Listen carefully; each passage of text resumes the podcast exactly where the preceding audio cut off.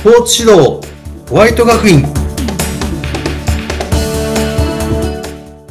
はい、えー、こんにちは、えー、株式会社富士スポーツクラブでスポーツ指導ホワイト学院を運営しております、えー、宮下裕二と申しますはい、皆さんこんにちは。ナビゲーターの言葉幸男です。そして、えー、前回に引き続き、えー、ホワイトスポーツ指導ホワイト学院の、えー、受講生でもあります。えー、陸上元陸上オリンピアの、えー、荻田博樹さんにお越しいただいております。荻田さん、こんにちは。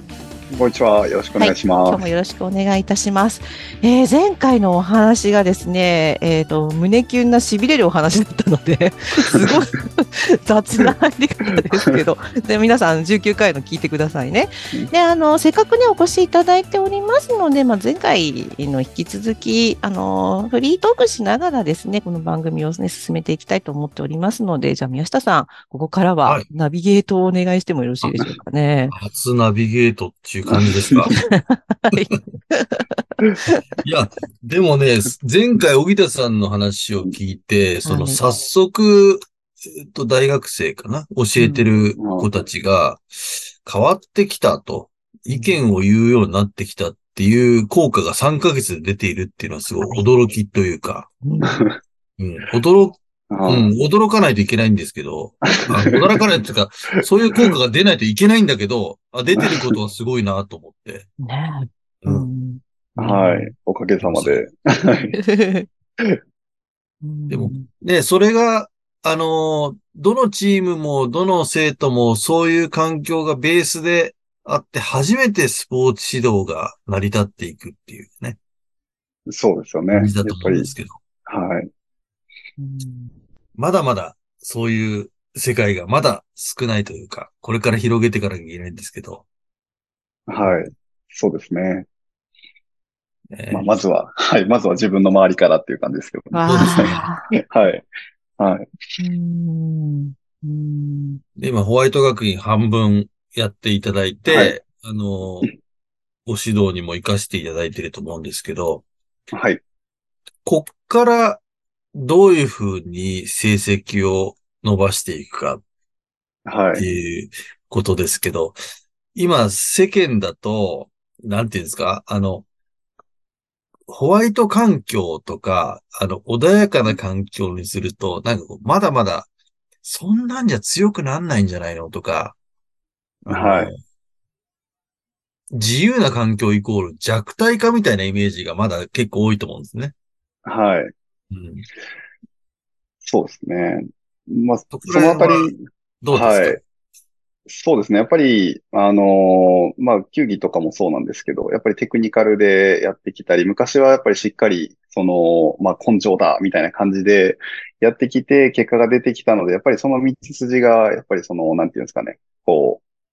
強くなるための唯一の道だ、みたいな感じで、やっぱなってしまいがちではあるんですけど、多分、まあ、前回、あの、前半受講させてもらったところにもあるんですけど、やっぱり体のこととか、あの、心のこととか、考え方とか、あの、シンプルな、その、なんていうんですかね、こう、動きとは、みたいなところから、やっぱりその知識を入れていくことで、なんかこう、いつも今までやってきたことと違った視点で、あ、こういう方向性でも同じような結果得られるよね、とか、そういうところの基本的な知識がやっぱ入ってきてもらうと、入ってくると、やっぱりその、捉え方とか考え方も変わってきますし、じゃあそこに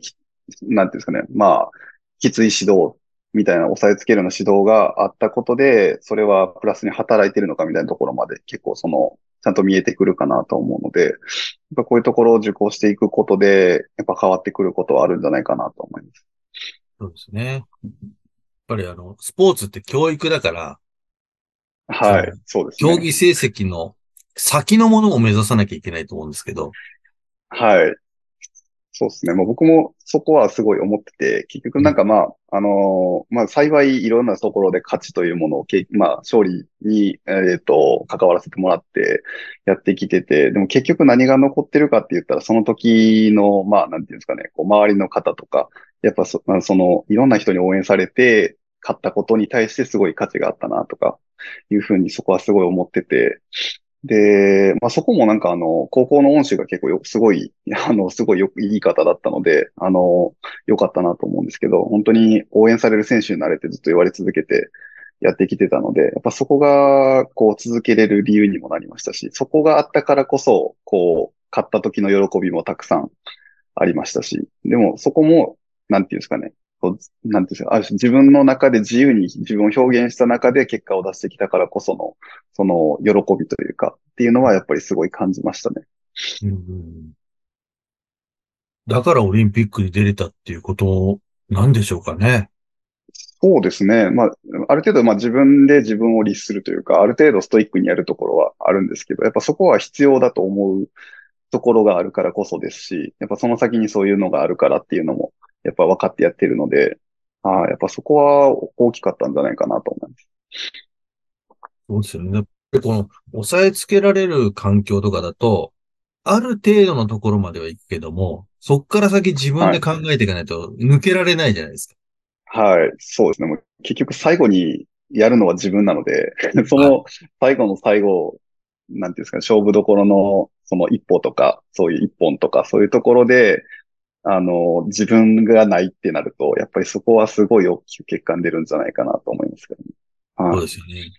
そこを作るのがやっぱりこう自由な環境というか、あの、その穏やかな環境の中で自分からやっていくっていう人が出てくるみたいな感じだと思うんですけど、はい。そうですね。本当にもうそういう形で、こう、どんどん、こう、自分はこうしたいとかいうのも、でも、ある、ある意味、ある程度知識が、ベースの知識がないと、やっぱ発言もできないですし、発言してもいいんだっていう環境づくりももちろん大事だと思うんですけど、その辺もコーチとして、その、最初に、こういうなんていうんですかね、こういう、こう、ベースの知識があって、こういう考え方があるから、君はこうした方がいいんじゃないかと思うっていうふうな。だけど、どう思うみたいな感じで、最初にこういう、なんかベース的なところの知識も軽く放り投げながら、こう、指導に関わらせてもらってるので、なんかその辺も含めて、こういうところがあるんで、こうしたいですとかっていう、なんかそういうのが、あもう最近の指導の中では出てきているので、そこはすごいいいかなとは思いますね。なるほど。なんかぜひその指導の先に、これだから成果が出たっていう事例をたくさん作っていきたいですね。そうですね。もうやっぱり、なんていうんですかね、大きな結果ってなってしまうと、やっぱりその、なんていうんですかね、ある程度、こう、運であったりとか、いろんな出会いであったりとかあるとは思うんですけど、僕の中ではやっぱり陸上なので自己ベストってすごい大きくて、僕の目標は全員が、あの、楽し、楽しみながら自己ベストを目指していくっていうのが、あの、結構ベストな環境かなって思ってて、その先にすごい選手が生まれる可能性ももちろんあって、なので、こう、やっぱりその、みんながどんなレベルだろうが、みんなが自分で考えて自己ベストに向かって、ああじゃないか、こうじゃないかってやってること自体が多分スポーツもそうですし、それより先の人生でもすごいこう、プラスになることだと思うので、うん、やっぱそこは結構常に意識しつつ、あの、関わっていけたらなと思ってます。その自己ベストいいですね。自己ベストという考え方。はいうん、そうですね。他人と比較より、やっぱ自分の、自分史上最高ですよね。はい。もう、その先に価値があればベストだなとは思うので、結局伸び続けたらいつかはある程度のところにはたどり着くし、これまでの記録、これまでの結果よりもより良い結果っていうのはやっぱその自己ベストの先にやっぱどんどん出てくると思うんで、はい。それが人それぞれやっぱ違うだけで、目指すとこはみんな一緒かなと思う。なんかよくありがちなのが、この指導者目線で、あの、こいつは使える、はい、こいつは使えないとか、はい。その中、チームの中で振り落とされて、はい。後で振り落とされて、残った優秀な何人かが、レギュラーはい。はい。で、残りの子は使えないっていうなんか見られ方をして、はい。はい、その子たちのこう指導が行き渡らない世界が多いんですけど、はい。ちょっとホワイト学院だと、全員が自己ベストを目指した方がいいよねっていう、はい。そうですね。なんですよね。はい。うん。いや、本当にですし、なんか、本当にもうこう、なんていうんですかね、試合に出る出ないももちろん、やっぱ出れた、出るに越したことはないですけど、やっぱり出てる選手を応援したいっていう、そもそもそういうマインドになってるかどうかとか、やっぱ自分の立場って何なのって、例えばですけど、試合に出るだけじゃなくて、こう応援たくさんするとか、その中で選手、選手も力もらってるよっていう、この、なんていうんですかね、この環境ってすごく大事かなと思ってて、やっぱそう自分がここにいていいんだとか、自分はこういうことで貢献できるんだとか、チームにそもそも貢献したいなって思う気持ちとか、ぱそういうところが育ってると、まあ多分そういう環境にはならないかなっていうのは思うので、なんかそういう環境づくりってすごい大事かなと思いますね。まさに、その通りですね。はい。ぜひなんかこう、あの、それで人間が大きくなっていく過程の中で、競技成績も上がっていくっていうことがね、はい、もっともっと広がったらいいなと思います。ぜひ、あの、小木田さん、受講を活かして、選手を、はい、育てていってもらえたら、はい。そうですね。最高です。はい。はい。いずれ、はい。オリンピック行きましたっていうように頑張る。そうですね。ね そうですよねはい、ね。応援される選手とか、人に愛される選手にね、はい、あの、育っていくような気がしますね。はい、そうなってほしいですね。うん、はい、うん、うん。素晴らしいお話、ありがとうございました。はい。宮下さん、ナビゲートお疲れ様でした。あありがとうございました。いや、もっともっとね、お話ね、聞きたいところなんですけれども、あの、また出ていただいてもいいですかね？例えば、この卒業された、受講のね、卒業された後、またね、あの、あの、選手の方たちというかね、その、生物徒さんたちのね、また様々な変化が生まれてくると思いますし、おそらくですけれども、沖田さんの中にももうすでに変化が起きていると思いますので、あの、そのあたりのね、お話などをですね、また聞かせていただければなというふうに思いますので、また遊びに来ていただいてもいいですか？はい。ぜひまたよろしくお願いします。楽しみにしてます。はい。はい、ありがとうございます。じゃあ最後に、あの、小木田さん、あの、そうですね、リスナーさんに向けてなんですけれども、ちょっと私が聞いてみたいことを、で、ちょっと示させていただければなというふうに思うんですけど、はい小木田さんのお感じになる自分らしさって何でしょう？